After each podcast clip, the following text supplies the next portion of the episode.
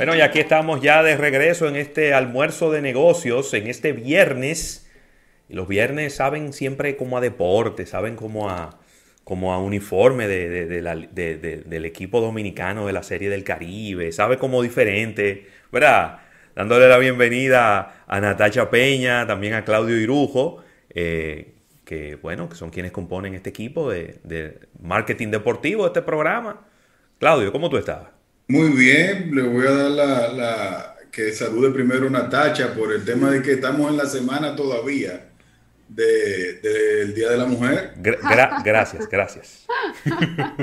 Muy buenas tardes a todos, eh, feliz de estar por acá nuevamente y vamos a hablar de deportes. Sí, señor. Eh, para eso son los viernes acá en Almuerzo de Negocios. Así es, tú sabes que antes de tocar el tema que habíamos acordado, que es muy interesante, que fue propuesto por Natacha, eh, quiero agradecer y hacerme eco de la invitación que nos hicieran nuestros amigos de Ocean Ford, que ahora es un campo PGA, o sea, eh, tuvieron a bien anunciar la semana pasada, pudimos estar Natacha y yo por allá, donde eh, se anunció ya inclusive la nueva imagen corporativa del campo, que ahora es PGA Ocean Ford eh, estuvo presente la CEO de, del grupo Piñeiro. Eh, todo, todo muy bien orquestado. Eh, todos sabemos que la PGA ya tiene algunos torneos aquí que se vienen haciendo. De hecho, viene ahí el PGA Corales. Pero lo que no había era un campo, yo no sé, debería decirle si certificado, pero un campo con el nombre de la PGA no lo teníamos. teníamos. Tenemos torneos tanto en Puerto Plata como en Corales, importantísimos, pero ya el hecho de que tú tengas el nombre puesto en el, en el logo de, del, campo es muy buena noticia para el turismo y evidentemente para el golf. Un co-branding ahí. Diríamos nosotros de los años, de los tiempos de, la universidad, Claudio. Qué, interesante eso, ¿eh? Y, y bueno, definitivamente que todo el que conoce un poco de golf, inmediatamente de que oye, esas tres letras, PGA, PGA, sabe que es el máximo organismo, ¿verdad?, del, golf mundial y que algo diferente debe tener ese campo o alguna alianza debe tener ese campo y algunas, algunas características debe tener ese campo para poder llevar ese nombre junto con el del campo de golf. Todo eso lo vamos a saber la semana próxima que Carlos de, Linares eh, me, se comprometió a que estará con nosotros dando más detalles de la noticia. por cierto, Claudio, eh, tú que conoces bastantes campos de golf en la República Dominicana, siempre ha dicho que el campo de Ocean Ford eh, es uno de los más retantes de, que tenemos en, todos los campos que están al lado del mar tienen un nivel de dificultad muy particular y es que esa brisa juega contigo. Ya lo sabes. Tienes que ponerte de acuerdo con ella.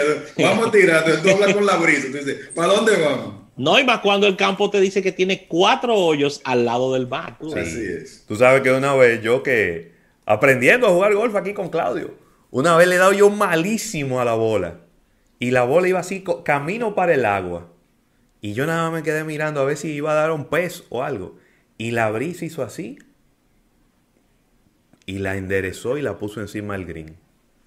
Creo que debe haber sido uno de los mejores golpes que yo he pegado ahí. Por, por accidente. Así de complicada es la brisa en un campo que está al lado del, mar. Y hay días que la brisa es bien, pero bien necia. Así mismo. Bueno, pues, Natacha, vamos contigo y, y el tema que a mí cuando me lo comentaste me puse a investigar y de verdad que, es que el, impacto del deporte en, la, en, los temas económicos, en el mercado deportivo, no tiene fin. Hmm, así, mismo. así es, así es un tema bastante interesante. Yo he estado escuchando, investigando sobre ese tema en las últimas semanas. Me refiero al NBA Top Shot. Es una aplicación en la cual se conjuga el amor que tienen los fanáticos por tener cosas tangibles como lo son las, ustedes me imagino que en algún momento coleccionaron, tarjetas de jugadores. Se oyó, se oyó discriminativo eso. Ustedes. Natacha, porque ella no yo lo nunca, yo nunca lo sé, nunca lo sé. nunca Natacha, lo te sé. corrijo. Tengo mi colección aquí que Ajá. te la puedo enseñar. De postalitas. De la marca Tops, que es una marca que Ajá, es la, sí. la principal marca de postalitas. Inclusive postalitas, Natachas ranqueada de jugadores eh, históricos de entre 2 y 5 millones de dólares. Sí, Postalitas sí. importantes. De hecho, eh, qué bueno que pones el tema, porque el asunto de las, de, las, de las tarjetas de béisbol, que son las más conocidas, el asunto es que tú compras un paquete y tú no sabes qué, cuáles son los jugadores, cuáles son las tarjetas que te van a salir. Y todo el mundo siempre se queda como, o sea, quedaba con esa disyuntiva de que, bueno, esta tarjeta en 20 años va a valer, eh, no sé, 500 mil dólares. Y por ahí la cosa iba. Entonces, NBA, que siempre ha sido una liga que me- en cuestiones de mercadeo siempre ha estado a la vanguardia, siempre ha estado al día, siempre ha estado buscando nuevas formas de poder eh, generar atractivo al deporte y que eso a su vez genere pues dinero que representa para tanto para la liga, los jugadores y seguir fortaleciendo eh, esta disciplina como lo es el baloncesto. En este caso ellos han hecho una alianza, es la primera alianza que una liga deportiva hace a ese nivel que lo ha hecho NBA con esta agencia que es la encargada de, lle- de- de llevar a cabo toda la, todo lo que conlleva a nivel eh, electrónico de, de NBA Top Shot, en la cual tú, por ejemplo, compras momentos. Tú ves los highlights que están en las páginas, eh, un donqueo de de Giannis Antetokounmpo. De Sí. repente tú lo puedes comprar, pero ese es un valor intangible porque tú lo estás comprando dentro de esa plataforma en donde muchas personas, al igual que quien la compra, están eh, en una especie de, de- de- de- no sería una subasta, De- de pero una viendo- puja, una de puja una por- puja, exactamente, por lograr comprar ese momento que tú no lo vas a tener en tu mano, pero está ahí digitalmente en ese espacio y tiene su valor que en un yo vi yo vi una de hecho en el artículo que te compartí Claudio que valió 100 mil dólares. Sí, porque mira lo interesante, para, voy a, voy, voy a atraer a, a- a- al, al público a que entiendan más o menos de una manera más simple y llana. Y es que estas imágenes digitales que se están comprando en YouTube, por ejemplo, vienen a sustituir, como bien dijo Natacha, lo que son las postalitas de nuestra época. ¿Cuál es la diferencia? Estas tienen un carácter más ligado como a la bolsa de valores. ¿Por qué? Porque tú tienes que hacer, tú tienes, de hecho, tú tienes que ser un conocedor para saber cuál es la jugada que realmente en un futuro te puede ser rentable. Porque primero, tú tienes que esperar que esas, esas, eh, esas que tú compras van a tener, dependiendo del monto que tengan, van a seguir pasándose por 100 veces más, mil veces más en YouTube, o sea, que no son de nadie todavía. Lo que tú apuestas es que cuando ya YouTube retire, por el acuerdo que hay, esas, eh, eh, esa, ese video, el que la quiera ver te lo tiene que pagar a ti. Wow.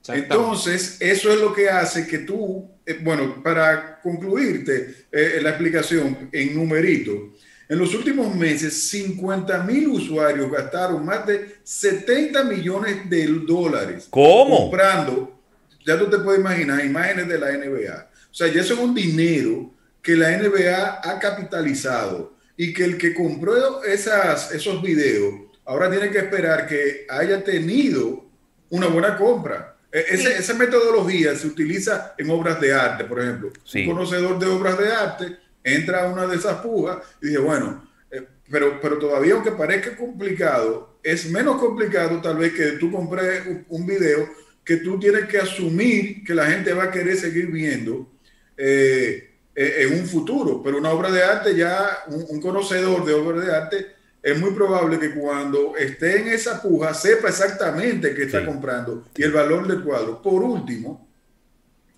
imagínense ustedes que uno de nosotros haga, logre eso. Imagínense, no nosotros, voy a poner un ejemplo más. Imagínense que haya alguien que haya comprado videos de, ya, ya hubiera pasado, cuando murió Kobe, ya hubiera pasado el tiempo de los videos que haya comprado. Sí. Imagínate el dinero que te cae. Se- Pongo Sí. un ejemplo dramático, Claro. pero tú sabes cuando muere un atleta, todo el mundo se boca a ver las imágenes y videos de ese atleta. Imagínate que ese, ese sistema que habla Natacha ya estuviera funcionando en ese momento que alguien haya comprado claro. un dineral. Uf, sí. totalmente. Sí, y también una cosa, NBA le saca beneficio de eso, porque con las tarjetas de aquellos tiempos, solamente le sacaba beneficio a las personas que estaban involucrados en la compra y la venta. En este caso, en un por ciento de esa, de, esa de esa transacción que hace el comprador eh, a, través de la página NBA Top Shop. Sí, mira, qué interesante. Yo estoy entrando aquí a la página Top Shots y veo, ellos tienen, obviamente, desde el punto de vista digital, tienen como, una, como un sobrecito que se llama Rising Stars, que son estrellas que están naciendo, ¿verdad? Jugadores que quizás fueron pick importante del draft y demás. Entonces, dentro de ese sobrecito vienen siete momentos. Siete momentos que son raros, porque dice rare. Pero ese sobrecito con siete momentos, Rafael Fernández, Natacha Peña y Claudio Irujo, cuesta 200 dólares. Uepa. 200 dólares cuesta. Otra cosa, hay que ser experto o de alguna forma u otra aprender bien el negocio, porque si de repente tú compras, paga 200 dólares por algo que eh, a, la larga tú no estudiaste bien, si iba a ser o no, o iba a ganar valor con el tiempo, pues entonces simplemente perdiste 200 dólares, que eso es algo normal cuando tú entras en puja de este tipo, que tú a la larga no sabes si realmente eso va, a tomar el valor que tú entiendes que tiene en el momento. Totalmente. Si lo va a sostener en el tiempo. O sea, eso es una, algo bastante interesante y han estado en Estados Unidos hablando mucho sobre esta nueva modalidad que ha estado utilizándose para comprar memorabilia, porque ese es el nombre, memorabilia sí, Pero memorabilia en video, que es algo que quizás nunca antes habíamos visto. Mira, Exacto. Ese, ese, ese momento, ese top shot de Zion Williamson, que es este jugador, bueno, un, eh, un armario de, tres puertas, eh, que es muy jovencito y que comenzó, creo que fue el año pasado en la NBA, que se vendió por 100 mil dólares. Fue un tapón que él le dio a un contrario en su primer juego en la NBA y la bola la mandó a la tercera fila. De tan duro que le dio a la bola con el tapón, la mandó a la tercera fila. Y ese momento, ¿verdad? está valorado en 100 mil dólares. Todavía se puede ver gratuito, pero como bien decía Natacha y Claudio, obviamente eso se va a recoger, esa imagen no va a estar disponible gratis eh, en YouTube, sino que si usted quiere ver ese momento, si alguna eh, cadena internacional quiere tomar ese momento para colocarlo en algún video, pues quizá tendrá que ponerse en comunicación con el dueño de ese momento para entonces pedirle los derechos y utilizarlo en algún video. Me imagino que será así que funcionará la cosa. Pero como te decía, eso va a depender mucho del valor que vaya adquiriendo en el tiempo. Claro, claro que sí. Otro tema que ustedes de hecho fueron que compartieron eso. Sí. Y, ha, estado bastante en boga en estos días con relación a las grandes ligas. Eh, es sobre unas, unas nuevas medidas que ellos quieren implementar en las ligas menores para ver si eso contribuye a lograr que el juego sea más atractivo. Sí. Eh, los deportes en general, la NBA lo hizo, lo ha hecho ahora con este nuevo forma de jugar, que si usted no tira de tres, usted no va a jugar en ningún equipo, tiene que tener un tiro de tres efectivos, no lo va a dar. Pero ahora Grandes Ligas ha tratado de buscar una forma de mantener al público joven viendo el deporte, porque creo que ya lo habíamos conversado anteriormente, la poca, el poco, la poca cantidad de, de, fanáticos jóvenes que ven el, el, deporte. Fanáticos jóvenes me refiero entre el rango de edades de 18 años, 16, hasta no sé, 30 y algo. Porque el, público que sigue en la MLB normalmente tiende a ser un público ya con un poquito más de edad o que lo ve por, por asuntos de, ya de costumbre. Pero la duración de los juegos, nueve entradas y a veces hasta más de tres horas, estamos en unos tiempos en los que la gente no se detiene por tanto tiempo a ver un deporte y han estado implementando varias medidas. Por ejemplo, en la, ahora en el Spring Training los juegos son de siete entradas. Eh, no va a ser así durante la temporada, pero en Spring Training que los juegos sean de siete entradas. Para esta temporada de las ligas menores van a haber unas cuantas medidas como eh, las bases, el tamaño de las bases va a ser más grande. Esto para tratar de mm. incentivar que haya más corrido, más robo de bases, porque esa, esa acción le da más dinamismo al partido y ese dinamismo es lo que la gente quiere ver. Entonces, hay una serie de medidas que yo han estado implementando para lograr que el deporte se vuelva más atractivo y volviéndose más atractivo para el público en general, pues entonces se, convierte en un, en un producto más fácil de vender que se mantenga también más en el gusto de las personas. De hecho, de hecho, eh, hablamos unos, unos, unas semanas atrás de que el futuro que depara al contenido deportivo son estos pequeños cortes que cada liga está eh, comercializando y distribuyendo a nivel digital, que está siendo mucho más consumido que el mismo juego per se. O sea, la gente espera al otro día y ve las mejores jugadas, ve todo, y, o sea, eh, un producto independiente a lo que fue el juego. O sea, qué contradicción cuando el juego aún no ha podido lograr ese dinamismo, ya sí eh, el, el consumidor decidió consumirlo, valga la redundancia, de la manera que lo prefiere después que pasa el partido. Mira, yo ¿Qué cosa? Que no quería ¿Qué tema? Yo ¿Qué te... Tú no me ves calladito aquí. yo, que no, yo que no quería hablar de esto, mira. Protégeme, ¿Qué Tema? No, mira, mira qué es lo que pasa. Voy a dar mi opinión muy particular. Que yo, así, que le hemos, así, Mismo, así mismo agarre el corte. Sí. porque yo soy doliente. No, está bien. Yo creo, humildemente, creo, digo, yo no me puedo vender ni como experto de deportes, ni como sociólogo, ni como psicólogo para saber qué es lo que la gente quiere. Pero a ver, si, si lo que pudiéramos decir, que casi todos estamos de acuerdo, en que uno de los principales problemas que tiene el béisbol profesional es la duración de los juegos. Si lo que queremos hacer es que los juegos duren menos, vamos a quitarle inning y punto. Se, nos estamos yendo como yo no sé, vamos, queremos hacer un caballo y le estamos dando tanta vuelta que nos vamos a terminar con un camello. Entonces, vamos a limitar los, movimientos defensivos, que los jugadores no se puedan mover al lugar en donde ellos quieran, que es algo que se está utilizando muchísimo. Porque con la estadística usted sabe que ese bateador siempre batea por ahí. Entonces usted pone más jugadores. Mata la ofensiva. Y mata la ofensiva por ende. Exacto. Se está hablando inclusive... lograr juegos con más eh, ofensiva. Claro. Se está hablando inclusive de tener cuatro files en vez de tres. ¿Verdad? Eso también es otra posibilidad. Estamos... Yo no había, oído eso. sí, sí, se, está, hablando de eso, de, poner cuatro files. Se está hablando de, de poner una cosa electrónica para los strikes y la bola. Bueno, pero yo, yo creo que no, le estamos complicando demasiado una decisión que para mí, si yo tuviera el poder en mis manos de hacerlo, yo sencillamente le quito tres innings a los juegos y fuera. Sí. Y vamos a hacer un juego, juego de seis innings. Y vamos a llevar estadísticas no por juego, sino por inning. Y todas las estadísticas que tenemos son exactamente convertibles. Si usted daba eh, tres hits por juego, usted eso lo lleva a inning y no tenemos ningún problema y seguimos jugando el mismo béisbol y lo otro es para menos tiempo y fuera. Para estar contigo, Claudio, que manejas mucho el tema de la televisión, de los anunciantes y de todo esto.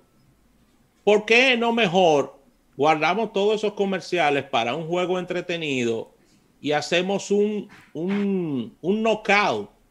Porque un partido que los angelinos le estén ganando a, a los Yankees 14 a 12 en el segundo inning o 16 a 1 en el tercer inning, se van a ir los fanáticos de los dos equipos y no van a ver el juego. Y hay que completar entonces los nueve innings para ese tipo de cosas, completarlo los nueve para un partido que ya todo el mundo sabe cómo va a tener. Claro.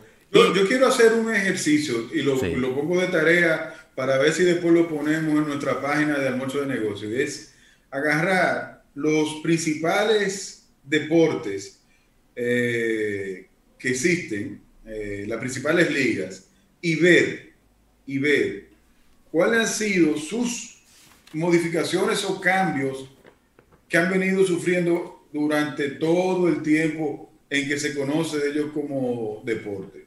Lo digo para saber si es que es tan complicado cambiar las reglas de un juego cuando sabíamos que, por ejemplo, el fútbol ha tenido muchísimas modificaciones, inclusive en, en, la manera en que los jugadores se desempeñan en el terreno. O sea, tú ves películas y documentales donde el juego de los 60, por ejemplo, un Pelé, tú no lo puedes comparar con un Messi porque eran dos, dos, maneras de jugar completamente diferentes. Dos maneras de jugar totalmente diferentes. Los, en el boxeo, en el boxeo antes había gente que moría porque eran 16 eh, eh, rounds y te lo llevaron a 8 o a 10, no recuerdo ahora. O sea, todas las disciplinas han, venido teniendo, y el mismo béisbol, evidentemente, ha tenido modificaciones.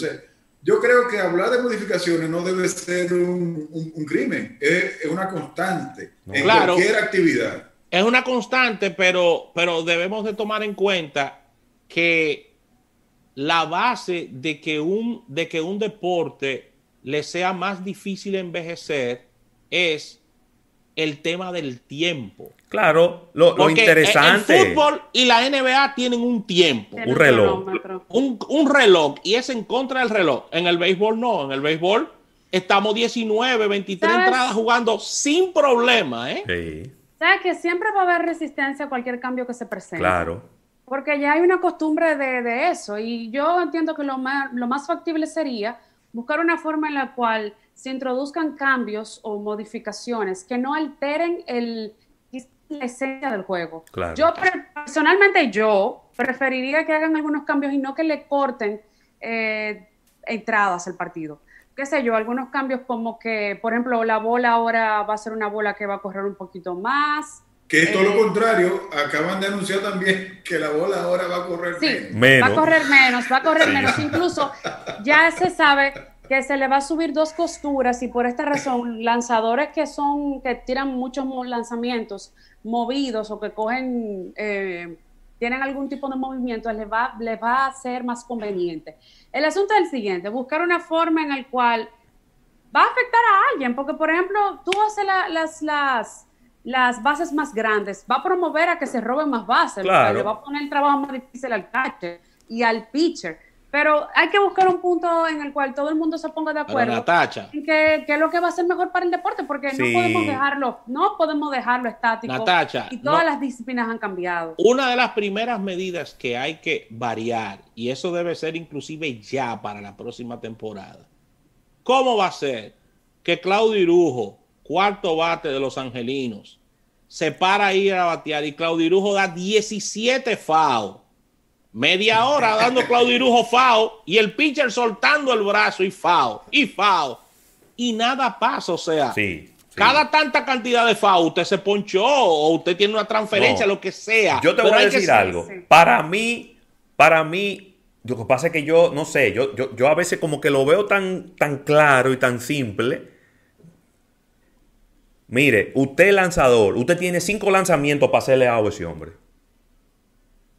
Cinco lanzamientos. Si en cinco lanzamientos tú no le hiciste a él va para primera.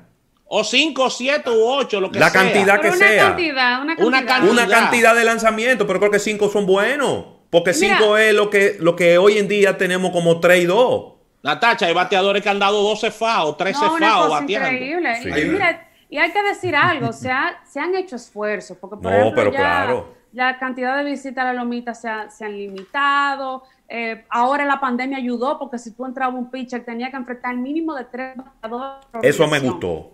Entonces, hay cosas que han ido mejorando, pero vamos a seguir en esa misma línea de ayudar a que el juego se vuelva atractivo, porque yo oía a, un, a un cronista, Buster Olney, un cronista estadounidense, él hablaba, eh, hablando de ese tema, de que su hijo de 16 años es amante de los deportes, le gustan todos los deportes, pero él no se puede sentar más de seis entradas a un juego porque ya se cansa. Y me dio la razón. Es un juego que lamentablemente, lamentablemente, hay veces que es repetitivo. O sea, tú, por ejemplo, un juego en el cual eh, sea una sola carrera y tuvo un hombre que tire 17 fouls. Así Hay, una, hay, una, figura eh, en, la, en, la, en lo que son los expertos en planning que que de hecho teníamos una sección, Eric y yo, en un momento dado, que era basada en eso, que era eh, administración de ignorancia. Sí. Y no era más que buscar a alguien que no estuviera metido de lleno en una actividad X para que sus opiniones no estuvieran viciadas. Sí. Yo creo que el béisbol necesita un administrador de ignorancia, alguien que se siente, diga, como tú dijiste ahorita, yo lo veo tan fácil, porque a veces cuando el que está dentro del, del tema, él mismo bloquea las posibles soluciones, porque dice, es que no, que tú nunca has hecho así. O sea, que busca una gente que nunca lo haya hecho. Yo te voy a poner... yo lo haría así. Mira, y, y, y ya para, para, para cerrar de mi parte. Señores, la temporada 2020 se jugaron muchísimos juegos de 7 innings.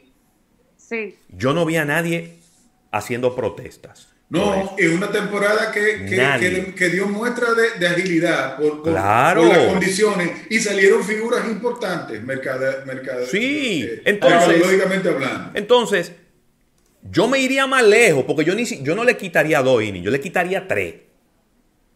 Yo le quitaría tres innings.